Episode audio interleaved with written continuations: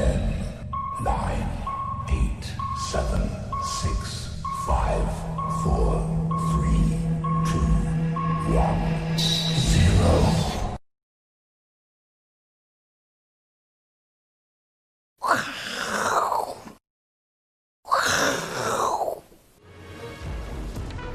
欢迎收看，我是金钱豹，带你了解金钱背后的故事。我是大 K 曾焕文。首先欢迎两位现场人气嘉宾，第一位呢是好久不见的老王，第二位是好朋友伟杰哥。好，这个今天台北股市呢，我相信呢量价都再度创下历史新高。今天的最高点是一五一九七，然后呢量能是多少？我们来看一下。今天量能呢爆出了四千三百四十二亿左右，是历史的最大量。那到底呢？这个一五一九七啊，会不会变成一个大家记忆中的名词？为什么我这样问呢？因为每个人都答得出来，一二六八二是历史新高，因为这个数字大家记了三十年。那这个接下来一五一九七呢，未来会不会明天就突破？还是说未来几年呢都会是一个重要的历史新高数字哦？会变成你记忆中最可怕的数字吗？那我们今天就要跟老王来做讨论哦，老王，这把剑，对，这把剑，搞不好贵节目以后截图就会出现在 PTT，就是这个历史高点，你会用十年。哎，大家别问，我们不是说它是历史高点，会会不会？我说外力士的话，对，你就会被截图哦。小艾，你的你的创意就会红了，流传十年。对，那我们小编今天很认真帮大家想了一个，这个今晚来打铁，对，不是九幺幺的 party 哦。，party，，不是那个打铁哦，是这把剑要铸成真的要打铁。嗯，那这把剑到底是不是叫做一五一九七？完成版了没？是不是？对。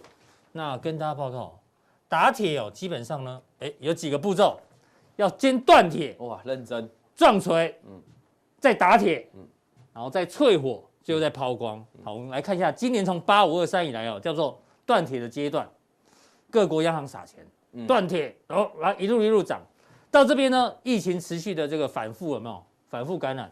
所以呢，叫撞锤有没有？大家有看过一直敲打，敲打，敲打，敲打，那越来越硬，越来越硬。再来呢，第三个阶段打铁呢，就是刚好美国十一月的这个总统选举，对，笃定了，对，这个不确定因素决定呃结束了，对，行情又继续往上喷，对，那现在又来了，这个要再喷这一段呢，会不会是淬火？淬火？进入冷却，为了增加强度，所以今天的这个一五一九七哦，到盘中一四八三七哦，总共高低差了三百六十点，振幅二点四趴。到底呢？这把剑是在淬火的过程当中，只是让它冷却，未来还要再抛光。抛光呢，表示还有更高点，还是它已经淬火完，已经在抛，已经对，昨天已经抛光了，一五一九七已经抛光，把股票都抛光了，对，会是这样吗？对，到底是怎样？我们探讨一下，来讨论一下。这个先跟大家讲啊，我们今天一定是各派各派纷纭的哈。看到那个线就给他吸了，给他吸了，而且你刚才讲的政府啊，你你你刚才讲他讲二点多趴嘛，二点四趴。各位观众，他如果这样看你，那你觉得二点四趴？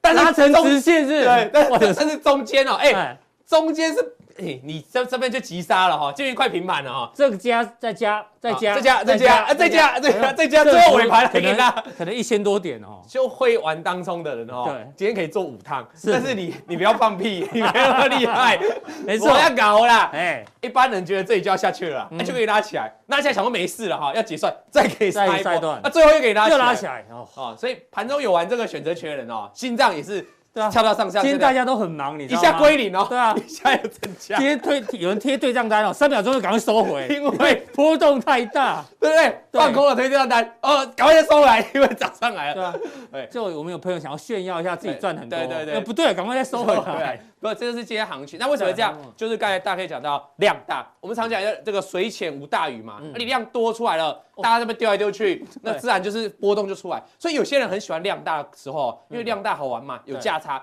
可是就苦了很多的一般的投资人，一般投资人那我营底下跟你在当冲，一般投资人要上班啊。哎，早上如果早上你看一切稳的，你去开个会哦，十点出来 跟你想的不一样，十点出来就想要第十层了。赔光了，真的，而且指数还有拉上来哦。哦。股票是十点过后很多都没再上来了，就下水了。所以今天对散户的是很很那个煎熬。那我们刚才我要给大家一个结论啊，有今天会有两派说法。好，比较老派的，我今天装的是老要用要用 K 线吗？不用不用不用不用 K 线就简单讲，今天是报波段最大量嘛，四千多亿，对不对？对4300那如果是老派一点的，一定跟你讲什么？量价。量价？哎，你哎你这是老派的，我们是一路学习下量价不会同时到点，所以我现在跟你讲还有高还有，高点啊。但是这个有点太，我也可以找好多个量价 同时到顶的。嗯那如果是我们是新，我们把它改良一点哈，就比较安稳一点，就说。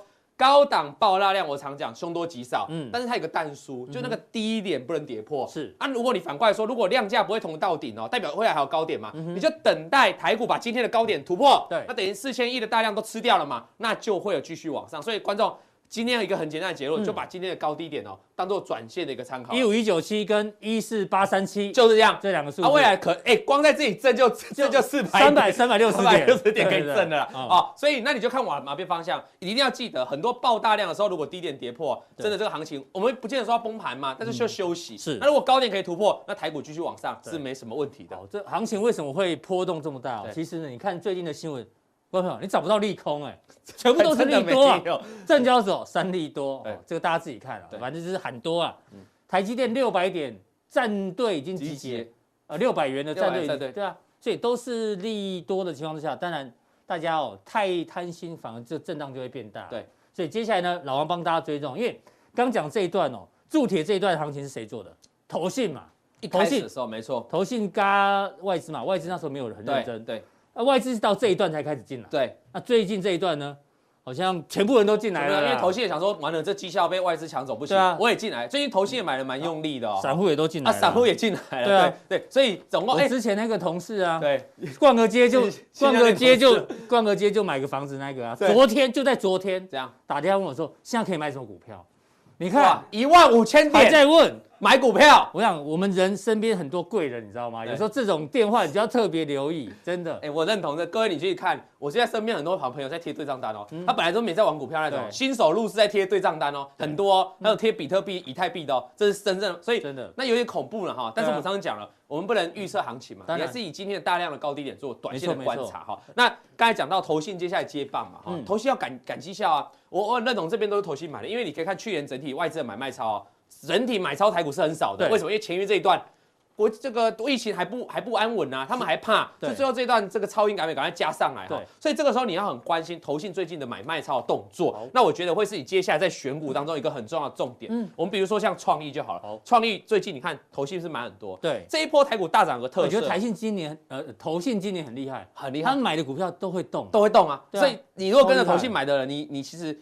我不要说一定大赚，至少你很难赔到钱嘛。是因为他赚的他的绩效很好。那你看他投信最近在大涨哈，就涨上来哦。那请问他是不是投信在最近在换个股票？嗯过去这边都在跌。我我跟大家讲啊，创意在涨什么？创意在涨这个比特币，比特币不是冲上三万块吗？嗯对。那之前涨一波最凶猛的是显卡，可是大概你知道，没有现在没有人在用显卡在挖矿了，很对少。了。对对对，听说那好像不符不成本，不对符成本，人家相当于 ASIC 在挖矿，嗯。那 ASIC 这个应用程式，应用这个特殊应用晶片就是这个创意嘛，还有我们这个四信 KY 嘛，嗯。尤其是他之前就他这个他就都会接台积电单子嘛，所以你看他最近大涨，观众朋友这时候会问哦，嗯。这一段啊哎。都是显卡在涨啊，比如说汉讯嘛哈，那个汗现在有点变现在有点变遗憾的憾憾，哦，那这个创意，哎，为什么这一段都没跟上比特币大涨啊？嗯为很简单，因为看下面谁在卖，哦都都是投信在卖啊，所以这一档你可以发现哦，它跟投信的联动哦，几乎是九十几以上，九十几个 percent 以上。哦你看这边投信一买它是大涨，高度正相关，对，高度正相关。所以你接下来要看创意，如果你个人有持有创意，或你要操作这样创意，请你观察投信。如果投信继续买呢，那其实今天震震荡也没什么。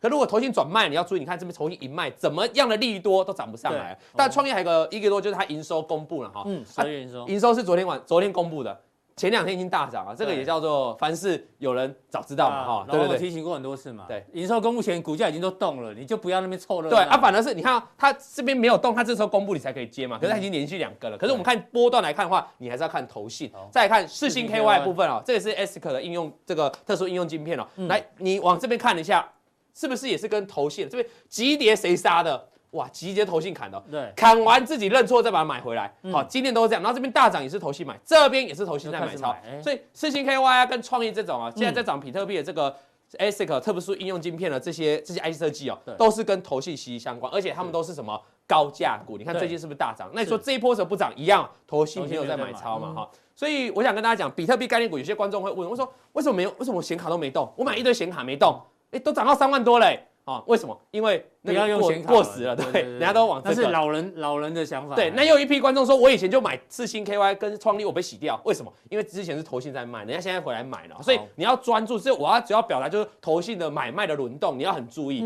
当一档股票，当一个族群投信在卖的时候，你就要小心。对那你看到他们先是买了创意跟世芯，对不对？哎，爱普也是这个 IC 设计盘的，中的涨停，反正涨停嘛。那因为什么？因为昨天投信进来买了嘛哎。呦，这一段在修正都没看到头信。头信突然消失好久啊了，进来买，哎今天就哎，这种盘势能够不要说涨停了，能够大涨啊，了不起了不起啊！为什么？要创创爱普要怎么看？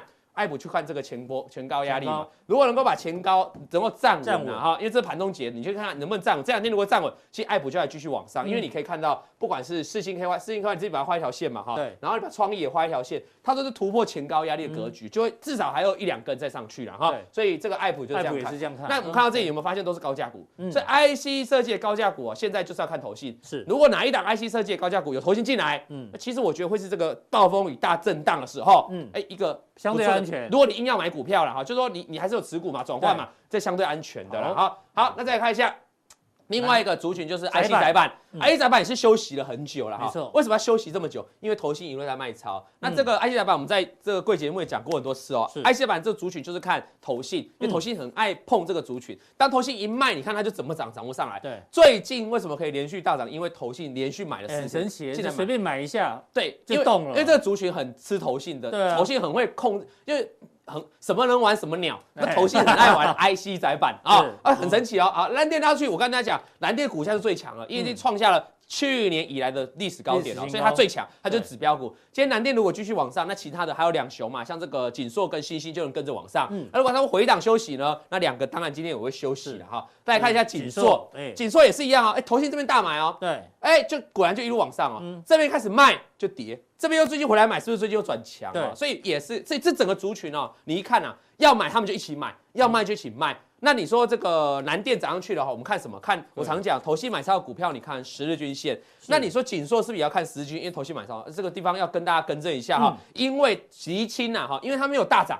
对通常是大涨的股票，我们才看十日均线哦。它如果都还没大涨，还在成本附近，其实就看月均线。因为如果你把紧缩这样拿出来看，你发现紧缩如果回档下来守住月均线，投信在买超的情况，对都还有高点。可是当它一跌破，投信做卖超，它就往下修正。是现在是不是重新站上月均线？所以短线你要看紧缩，就以月均线为参考了哈好。那再看新兴新兴，短线也很强哦。也很明显哎，因为投又投信又接回来买嘛对，啊，投信这边卖就就涨不上嘛，哈，所以一定要看投信。那这个因为已经创下了短线新高了哈，所以你这个地方就看十日均线哈，十日线因为投信昨天买了三千多张，好，今天是因为大盘不好啦，不然它可能很多股票其实都是因为对啊，其实上半场都很不错啊，相当不错嘛，因为上半它还创下九十八块，但哎上半它破百了欸，我上半它一下它是几乎快突破，它是突破波段高点哦。那因为后来急杀嘛，哈，这个大盘急杀，所以它跟着，所以变成它前高压力变今天没突破。哦，爱普刚才有突破，那这边变没突破啊，没突破我们教过很多次哦，这种前高压力没突破，它就要继续在震荡整理嘛。它下一次真正能够转强，你比较能够积极看多啊，加码的。就是它真正在把这条高点压，你看今天就刚好打到这里嘛，没过嘛，刚刚好。等它把它站上去的时候，我认为你可以再加码再积极。如果没有的话，它可能就要因为短线涨多嘛，拉回来做震荡。那震荡怎么看？我刚才讲了，就看是个十日均线，因为投信有在买，还有观察这三雄都看投信，我们继续买了。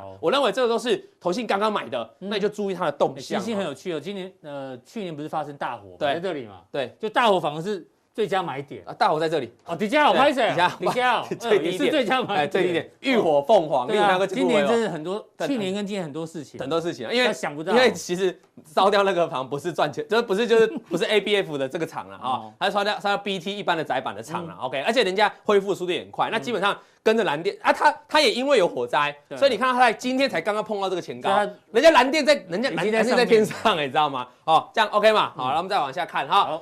好，稳懋这个族群，生化加 PA 也是投信进行这样买超，有没有看到？啊，过去为什么文茂都不涨？因为投信也在休息啊，所以投信，说我跟你讲，这几个族群你就要做笔记，因为这几个人就代表投信每次一进来碰就会动，啊不碰你就自己就先撤开。那像投信进来，那是不是也是突破前高颈线？它就守得漂亮。所以今天即便震荡，只要它守住，都还有继续震荡。它三八四也是历史新高哎，也是历史新高了。那那你看其实这都是有投投信蛮厉害的哦，都会买到这种历史新高股票哈。蓝电也是啊，这厉害啊，所以代表投信操作人家就是追强的啦哈。那你看红红杰红杰科也是一样。投信买一拖拉库嘛，哈，嗯，不是不涨，只是还不到机会涨，就开始拉上去了，是不是也是突破前高？那今天是不是也守住这个颈线？对，观众常朋友常会想说，哎，他连续买啊不涨，我到底要继续买，还要陪着他吗？应该就是陪着他。等到观众把红杰克卖掉，就涨会涨，对，都这样啊，这是这是真的，不开玩笑，但是是真的啦啊，因为没有人撑那么久，你不在车上，他才会涨。我跟你讲，人家因为人家基金大部位，他没办法像我们这边。一天，我今天我要把股票买满。我说你买几张？一下就买五张，一下就买满。对，然后一下就空手。对，还要买五千张、一万张啊，没办法一下子买满，慢慢买，慢慢买，买到啊，人家有没有赚钱？还是赚钱嘛啊？所以那这个地方看颈线，跟稳茂一样，再开档就全新，全新是不是也都是有买？所以你可以发现，投信现在聚集族群哦，它是要买就这个族群的前几穷，我就一起买了。怎么感觉好像讲好了哈？讲好啊，就没意思。所以你买哪一档其实都都可以涨，就是你只要抓对族群。那你看全新的话。全新今天比较尴尬，它像它就像星星一样哦，这个高点没有有效突破，那你就耐心再等一下，它要等到突破才会继续再往上嘛，所以你这边也不用过度激进，你就等它站上。那投信也有买嘛，拉了这一波，那投信有买又往上涨，你短线看十日均线，所以你你可以看到不同族群里面有强弱还是有差别哈，那你就看。强的就守颈线，嗯，那如果弱一点就看原本它的支撑月均线或十均线，我想这是很清楚。好，讲完了这些投信大买的，我们看一下投信大卖的，好不好？哎呦，你要小心了，要小心。但今天讲这个有点慢了啦，哈。但是主要我是提醒你，接下来可以自己观察。这是个方法，对，这方法，哎，方法是很重要。你看群创哈，我们说投信买超股票看十日均线，对不对？啊，真的，一路守住都，哎，大概就一路涨了哈。对啊。那这边好听话哦，这一次真的，哎，为什么这边会跌破？因为投信转卖啊。我跟你讲过。影响股价最大的关键绝对是筹码，不是什么线，哦，绝对是筹码。筹码当今天头期都转卖，你什么线都没没屁用，什么十日均线、二均线都没有用，因为它就敢卖下去。你看到就连破两条线了，十日均线、月均线都破了，就一路摔啊。当然群创会跌一个很重要很重要的原因，贵节目应该也有探讨过，就是那个 LCD，好，三星延后它的 LCD 的厂的关厂嘛，对，这个造成供需的，就是供给也继续承压嘛，那个报价未来的。虽然它最新公布的报价还是上涨，可是那个看的是一个远期的，未来供给会增加，比如说今年 Q one 或明年 Q 今年 Q two 的哈，那要特别注意。那当然就跌下来了。那现在怎么看？就要能够重回月均线。我们对一档股票最基本的要求就是月均线，就最那如果没站回去，你不要乱碰。那我们像这个友达更弱了，哎，它今天群创才刚跌破月均线。那如果你不信邪，你来看友达，人家这边就跌破月均线了。对。对，结果是去年就跌破了，去去去年就跌破，哇，去年的再跌破一年了，对，今年然后今年继续跨年前的。大概你你我们做错没？如果你做错没关系，你月均线破，你赶快跑嘛。啊，你不跑，你做晚到今天，其实到今天你要再处理很难处理，你你离很远了嘛，又怕卖在低点嘛。它为什么这样跌？前面投信买超大涨。这边投信连续卖，你有没有看到？就一路破。所以当你如果看到破线，好，各位观众，破线，然后又月均线又破掉，对，这个股票其实没什么好留恋的，生无可恋。那所以什么时候才转强？重新站回月均线。就是停损跟停利，随时要记在心中。第一瞬间，对，第一瞬间。然后再来看，啊，有人会说啊，你是像最近的陈美材啊，彩金也都破月均线就跌很惨哦。对，为什么明基彩很逆势？因为有一台节晚上的节目讲明基彩。好了，可是开玩笑。但是真的，这个涨停的前一天晚上真的有节目讲，有一个电视节目，我们我们不讲哪个节目了，而且就就莫名其妙就拉起来了，整个面板你去看零组件哦，就涨这一档哦，只有它涨。啊，为什么它的题材？他说切，现在最近这样是 Apple Car 车用的，他说他切入车用电池，我是不知道，天光板我是不知道。那成美还是没涨哈，好了，那我们讲开玩笑完之后，我们看一下，其实在技术面，它前两天有反应，嗯。我说有人凡事会早知道嘛？哎，有先动一下。前两天有人已经有站上月均线了啊，好，有有主力大户进来了，站上月均线了啊，所以你看那。回头过来，你再看面板，这些都没站上月月均线的，是不是就是会比较弱势？好，包括有你自己去看财经啊，跟陈美才也一样。陈美才昨天也跟着人家牙兄对白哦，嗯，但是陈美才没有突破月均线哦，你可以自己看哦，他今天就又破底了。好，所以我认为给大家一个面板的忠告，现在投信都在卖面板这个族群，那你要等到嗯，第一个投信回来买，第二个重新站回月均线相关的零组件，你才可以比较注意的哈。那再看一下投信还在卖一个族群。华邦就是 Northridge，为什么华来投信会卖华那个华邦店跟旺宏哦？很简单，你记得当初美国吗？不是，美国不是说要制裁，最早的时候说要制裁中心，中心，那中心就有转单，就有联电跟这个 Northridge 嘛，两个嘛会调涨嘛，大涨嘛。人家虽然现在有人说啊，美国不是要开放那个成熟制程，后面有人说那个小消息，可是我跟你讲，大家可以有呃这个叫几个字，伤害已经造成六个字，就说你管它是不是小消息嘛，伤害有没有造成？有啊。华邦电有跌啊，万宏有跌哦，联电也有跌，联电今天有反弹，技术面伤害已经造成了，已经造成，那你就要回去看嘛，投信有没有卖？也在卖啊，也卖了。今天如果说真的是小消息，我不管真假，那投信不应该卖啊，他会买回来哦，他会买啊，啊，他也没买回来啊，所以这个地方怎么看？这一波大涨谁在买？投信，嗯。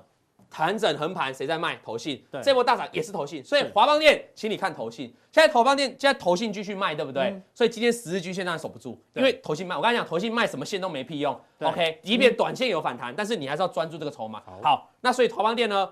十日均线已经跌破了，你要等它站回去，同时华投信回来买啊，我认为才是一个真正转强了哈。这个地方注意，那它整个波段是看月均线，如果月均线也破掉的话，那就会跟刚才面板一样，就修正就会拉长，就比较辛苦，就比较辛苦。那那现在因为还有月均线守着哈，再看旺宏也是啊，哎呦，这个也是那一天是不是跌破月均线？对，就下去了。啊，为什么会跌破月均线？因为投信连续卖啊，啊这边是不是投信连续买？嗯，所以 Northridge 这个族群也很吃投信啊，包括联电也是哈，所以我认为有利空受到打击的这些。这或者是有投信开始做卖超动作，对，投信很显然在换股嘛。大概你也知道，投信的基金就规模就那样嘛。对，它它不可能无限量去扩增它的规模，要有要有人去申购嘛。所以它就在基金这边做转调。说实在，万宏跟华文电这一波会涨很多了。是的，他们转去买一些低基期的。所以你那你就不要当人家在卖的时候，你不要不要傻，你可以等它重新站逆势，对，等它回来，等它重新站上月均线。那我认为这些弱势族群哦，才会是一个好的重新介入的机会。好，非常谢谢老王，我今天把这个投信哦。最近看好的族群跟看比较保守的族群哦，很明确的跟大家做一个示范跟教学哦。那待会呢，加强錠他要跟大家讲，金融股，金融股是有有一句，因为今天震荡嘛，对，金融股那个轮我你们记得上礼拜你们有做一集，因为因为那个暴力史天量，很多人说，哎呦，这个金融股还是证券股，哎，有机会喽。那会不会金融股大涨的时候，对，就是台股的什么，这是最高点，会不会？因为历历史感觉这个印象，对不对？对对对，是真的假的？等下跟大家讲。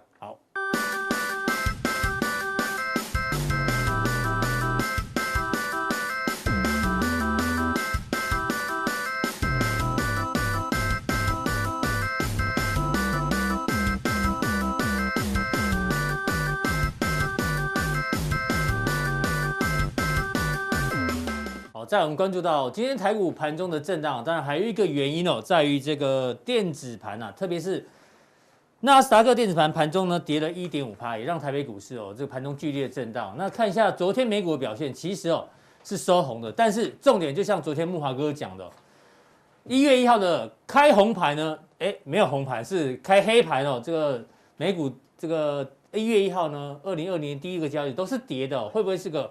坏彩头，带来跟这个伟杰来做讨论。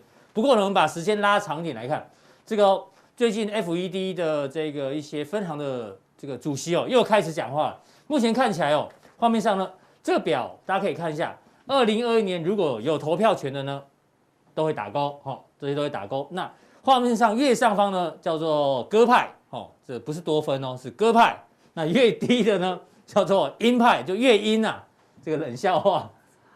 这个有明年有，今年没有投，呃去年没有投票权，明年有投票权的芝加哥 FED 总裁伊凡斯说，这个疫苗可能会在今年控制住疫情，但是离 FED 超级宽松政策目标还很远，意思就是说会继续的宽松，呃，而且它本身就属于比较偏向鸽派的。那另外一位呢，这克利夫克里夫兰哦，FED 主席，这个麦斯特，麦斯特虽然哦。他今年没有投票权，但是他也说，在二零二二年之前呢，FED 减少购债的理由不会消失，也是会继续宽松。大家不要忘，他是属于最鹰派的哦，最鹰派的这个 FED 的主席哦，他竟然说二零二二年之前哦都不会都不会这个不买债哦，继续宽松，而且他明年也有投票权。所以请教一下伟杰哦，虽然美股哦，我们刚前面讲。没有开门红，哎，对，然后今天电子盘也呈现一个大幅的震荡，对。但是如果从 long term 的角度来看，钱好像还是很多哎，怎么观察？我想其实现在目前看起来市场上还是对于这个疫情哦，还是关注度非常的高。嗯。那么尤其是在去年年底哦，去加发了这个纾困案的金额。已经注入到市场上，但看起来哈，它的速度没有那么快，所以它中间有一段空窗期。这是为什么？去年第四季鲍威尔一直出来说，你纾困案赶快过，嗯，要不然这个等到美国经济这个反弹结束了之后，你青黄不接的时候，会有一段空窗期。货币政策已经极限了，财政政策赶快帮忙。对，而且今年的这个货币政策跟财政政策之间会出现一个很微妙的变化。在去年的第四季，鲍威尔在公开谈话的时候，其实都已经讲过，在今年就二零二一年，美国的重心会是在财政政策。换言之呢，他等于把美国的经济的主导权交到叶伦的手上。是。那叶伦呢，其实在过去呢是一个比较鸽派的一个这个人物嘛，哦，他是一个比较鸽派的。那所以呢，其实对于这个刺激。来说呢，财政政策应该是有机会继续宽松。哎，那我们补问一下，刚刚我们在聊说那个乔治亚州的，嗯，没错，这个参议员的补选啊，现在很尴尬，没错，像民主党跟共和党目前各拿一席啊，对，还没有全部开完票，还没开完，对，对，但是如果这个呃民主党没有两席都拿下的话，它变成在参议院又。又掰开，又掰开，又掰开，又掰开的话，这会影响什么？这会影响未来这个财政政策的推动。没错，对。那也就是说，其实现在目前华尔街普遍预估的一个最佳的一个状况，就是拜登政府是掰咖政府。嗯哼。好，也就是说，乔治亚州这两席，不管是两席全上，呃，不，两席都没上，或者是只上一席，其实基本上拜登政府都是掰咖。所以这边又有一个伏笔。那这个掰咖会让整个。今年度的美国的经济反而比较稳定，因为大家知道说，如果拜登政府是全面执政，那有一个政策一定会上，叫增税、加税。对，那增税政策就会压抑到股市的表现，所以。华尔街普遍投行就认为说，拜卡政府是比较好，反而对政策或者是经济环境来讲会比较稳定。是，所以其实乔治亚州就变得很关键。哦，所以如果这个拜登政府掰卡，也不用太担心哦。对，不用太担心。对，因为他们的整个情境预估哈，都是以掰卡政府去做预估。是，所以呢，乔治亚州的两席全上会变成是今年的最不确定性因素。对，嗯，所以很快我们就可以知道结果到底会怎么样变化。好。好，那这两张图呢，嗯、分别是这个哦乖离率的一个统计，对，那分别是跟五十二周的移动平均线跟这个两年线哦两个月的，就是标普五百个月的。跟年线，对，跟两年线的乖离率，对，嗯、那过去呢，根据统计呢，只要这个乖离率高达百分之十五以上，通常不是会震荡就是会拉回。哦，好十五趴以上对。哦，跟年线哦，这五十二周的移动平均线。嗯好，就是如果你用周 K 去看的话，就是年线，欸、很很明显的，你看这边，对，超过十五趴的乖离率，对，它马上就修正，指数就在这边，对，就增长。哦，对，那如果说连续下跌的话，当然也会有负向负乖离过大，嗯、然后就会有反弹的行情。对这个都是以均值的角度去做观察，所以这个其实是要告诉我们说，到目前为止，它跟年线的乖离标标普五百。的指数跟它的乖离已经超过百分之十五了，嗯、那超过百分之十五呢，大家就要特别小心，它就不是震荡就是拉回。嗯、那其实这个也不算是坏事，大家真的不要紧张。就是说，你看到指数在震荡，或者是它是在拉回的时候，反而是让这个行情有降温的机会。没错。那如果未来它是有机会继续涨，那降温完了之后再增，先蹲后跳的概念。所以跟我们刚前面讲的那个打铁有没有？神剑在铸造过程当中呢，有一个很重要，叫做淬火。淬火就是要让它冷却打火，有没有？刚前面有讲到，没错，嗯，所以就是类似这种概念。所以年限的乖离率过大，大家只会觉得要拉回来了，是不是要崩盘？大家先不要有崩盘的想法，嗯，你就先让他觉得是先是降温，降温。啊，当然这次降温，如果温度降得太低，那当然就冷掉了嘛。是是是，是，对不对？所以所以还是后面要观察了哈，嗯、只是说现在是提醒大家风险。好那。二十四个月就是两年线的部分，哦，他们抓的就 range 就比较大。如果是跟两年线比较的话，百分之二十以上的乖离才会有危险哦。哦，那现在呢也是一样，是来到百分之二十左右了。对，那过去也是都是一样然后，就是只要来到百分之二十附近，不是震荡就是拉回。那既然是降温，哦，那大家就要去特别留意说，如果过去在哦美国股市表现相对比较。投机的这些个股可能就会变成是优先转弱的一个对象哦，这个是大家特别留意的地方。乖离率的补充。对，嗯，那刚刚呢一开始我们就提到这个联准会的这个各分行的主席有一些看法，嗯，那分别针对的是今年度的啊美国的会不会继续扩大购债的计划去进行发表言论。对，那我们这张图表呢是 G 四的中央银行，G 四什么？就是啊欧洲。美国、哦日本跟英国这四个央行，他们在今年的货币政策的一个预估的状态。那我们来看一下这一段了，就是从一九年的十二月到二零年的十二月这一段期间当中，他们的整整个资产负债表的规模扩大了八点五兆的美金。八点五兆。哦，所以为什么去年全年度的涨幅会这么凶狠？就是来自于这八点五兆美元的这个宽松的贡献。好，那如果是从去年的二零二零年要看今年喽，我们要看今年喽。对，那居士的央行会持续宽松，没有错，会持续宽松。今年宽松多少？但是呢，预估来讲，今年度应该到了明年的十二月，哦，到今年的十二月之后呢，应该总规模只剩下三点四兆。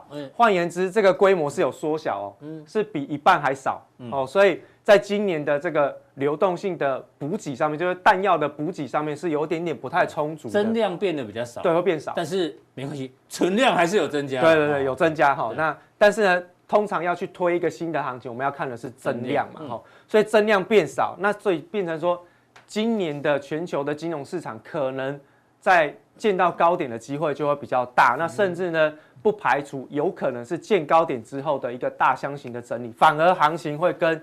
去年的不太一样，所以今年大箱型的几率反而比较高，嗯，反而会比较高，因为去年就是很简单，买就对了，对。但今年呢，可能这波动就比较大，对，因为今年其实各个经济这居士的这几个经济体哦，其实都不断的在考虑一件事情，我先跟大家讲哦，就是说他们在面对通货膨胀指数的衡量指标的权重。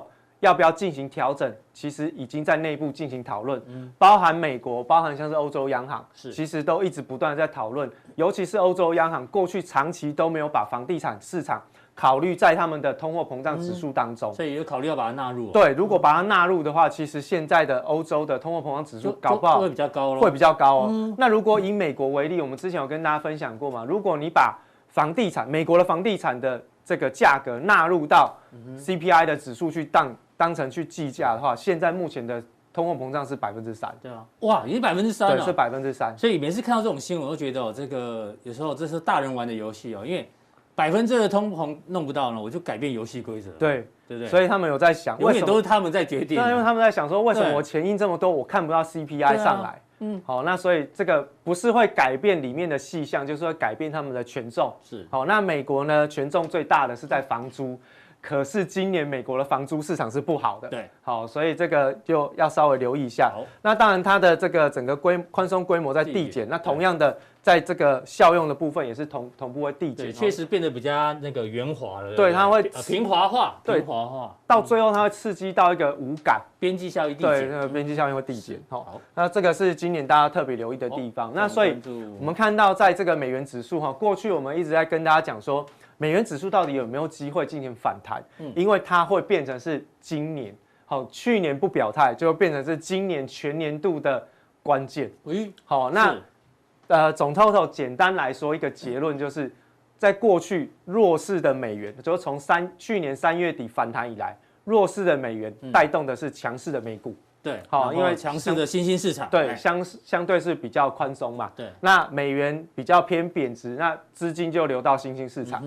那如果就是你讲的这一段，对，就这一段，哦，就这一段全球股市大涨。对，那我们在那边还是说，哎，是我们有机会筑底反弹，有没有？结果没有，它还是继续破底。好，没关系，破底我们就顺势去看观察。那到来到关键价位，现在将关键价位，你看这这边已经有一个 M 头的形态出来，七年的破颈线就。可以去算跌幅满足，现在是在颈线的保卫战，刚刚好。但是呢，前面有一个更大的十年的底部，十年大底哦，十年的底部。那到底是七年的头会赢，还是十年的底会赢？嗯，那就变成是到底是新常态还是旧惯性？为什么会这样说？因为旧惯性代表是过去只要是民主党的总统上任，通常都会比较偏紧缩，所以美元会转强。嗯，对。好，那过去我们讲过这个这个克林顿跟奥巴马嘛，嗯，好，它都是强势的美元。那还是说，今年在拜登政府上任之后，它会出现一个新常态，竟然是呃民主党的政府会变成是弱势的美元。嗯，好，我想其实这个几率哈，这个后续还要再看。但是呢，我们提供一个看法给大家做参考。这个是美元的呃进步位，进步位，美元的筹码的进步位，对。好，那往下红的就是净空单，空单往上绿色的就是净多单。那我们观察过去哈，从这个二零零六年以来的一些进部位的状况，对，你会发现哦，大概了很多条线哦，对，大概几次哦，嗯、来到这个净空单极端值的时候，大概都会酝酿一波反弹，好、哦，大概都是会酝酿一波反弹，就是美元会止跌回升，对，大概就会有反弹。好、嗯，那到底是反弹还是回升不一定，但是它就有机会反弹。好，包含像零九年的这一波哦，也是有反弹。然后呢，一一年的部分，哎，这里有一波反弹。对，一二年这边，哎，也有一波小小的反弹。那一三年、一四年这里，哦，也有一波涨涨势出来。哦，那包含像是一七年年底这里，哎，也有一波。那现在来了最后一个，到底有没有机会反弹？因为现在这个进步位还在累积当中啦。是，所以它这会不会有？它会不会有一点点时间落差？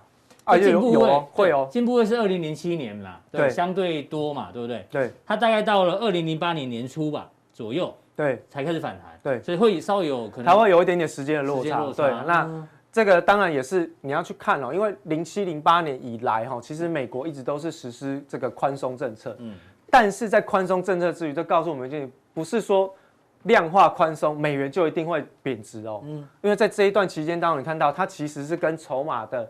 这个净空单跟净净多单的部位是有相关联性，是，所以不是宽松就一定会贬值，嗯、这个是大家要先有的概念哈。好，那所以呢，在这边，这个到底什么时候会变成是一个极端值，还不目前还不知道，因为它还在，哎，它还在增加中，还在累积当中，因为现在空美元变成是市场的长的一个很明确的趋势，嗯、但是呢，反过来想，如果它是市场上都知道我要做空美元。往往都不会这么想，其实股市也是如此，没错。所以这个是大家特别留意，我把它归类成为是今年全球金融资产当中最大的黑天鹅，就是美元的走势。对，因为美元只要一旦反弹，它会影响到很多市场，包含像是我们之前讲过的贵金属，包含石油，包含农产品，好，包含工业金属，好，因为这些都是美元计价，最近都在喷出嘛。那一旦美元升值，反过来讲，他们就要回档修正，好，所以这个有可能会出现。今年要特别关注，对，大家特别留意。嗯，好，那我们刚刚一开始讲到的是跟美元有关嘛，就是跟民主党的选举有关，所以今天到明天，嗯，结果就要出来了，可以去观察一下乔治亚州的选举结果，大概就心里会有个底。好，那这个呢是这个美国的这个 ISM 的制造业最新公布的，最新公布出来。那它是蓝色的这一条，那蓝色这一条哇，你看到哇，大幅度的攀升来到六十点七呀，六十点七，好，这个已经强到哈，这个有些华尔街的人是不相信它是真的，跟台湾的那个 PMI 一样，对，都强到受不了，很凶，很六字头哎，六字头啊，对，那为什么大家会这样怀疑哦？因为它跟这个这个 market 公布出来的不太一样。绿色这一条，好，对，民间的 market 公布出来七点一，它是比较走缓的，哦，没有没有翘那么高了。对，同样都是制造业，但是它的成长是趋缓的。那当然，如果以 market 的一个状态来说，它就是比较呃偏重在就是新订单的减少，然后慢慢的库存已经开始下降，但还没有接到新新增的订单。哦，那这个是 market。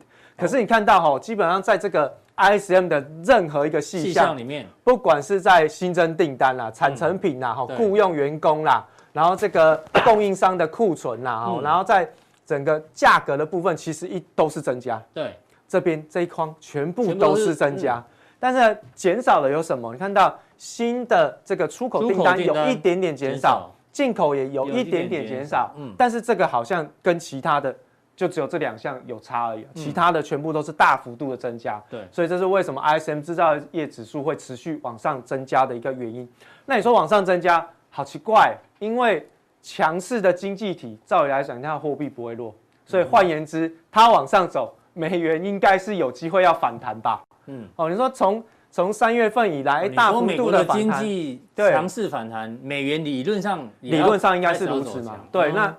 只有一个阴谋论哦，他看到这个啊，美元不不反弹，继续贬值啊，就是这个美国呢又在利用它的美元优势，在进行风险的转嫁哦，这个是之前大家都有听过的，都知道，所以呢，我才说今年我觉得很危险，是在美元的反转哦，这个是大家一定要特别留意的地方。好，好，另外最后我们来看到就是中国的 PMI，哦，那。中国的 PMI 采购经理指数呢，不管是在官方还是民间版本，都是有拉回的现象。嗯，那我为什么特别要在在这边跟大家讲说它领先实体经济大概三到六个月？六个月。嗯，因为这个跟我们等一下在加强定要跟大家讲的原物料商品行情有关。嗯，那如果大家去配合我们上一个礼拜跟大家讲到的那个呃社会融资的减少的那个去配合去讲的话，你会发现其实。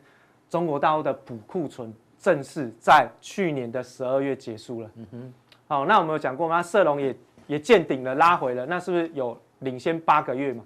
换言之，就是今年的上半年可能就会见到原物料的一些相关的高点。这个等一下我们再加强定会再仔细的告诉大家，你要怎么去做观察。好，因为中国大陆的这个经济有确实影响原物料的报价。嗯，没错。最近玉玉米不是狂飙吗？对，一直飙。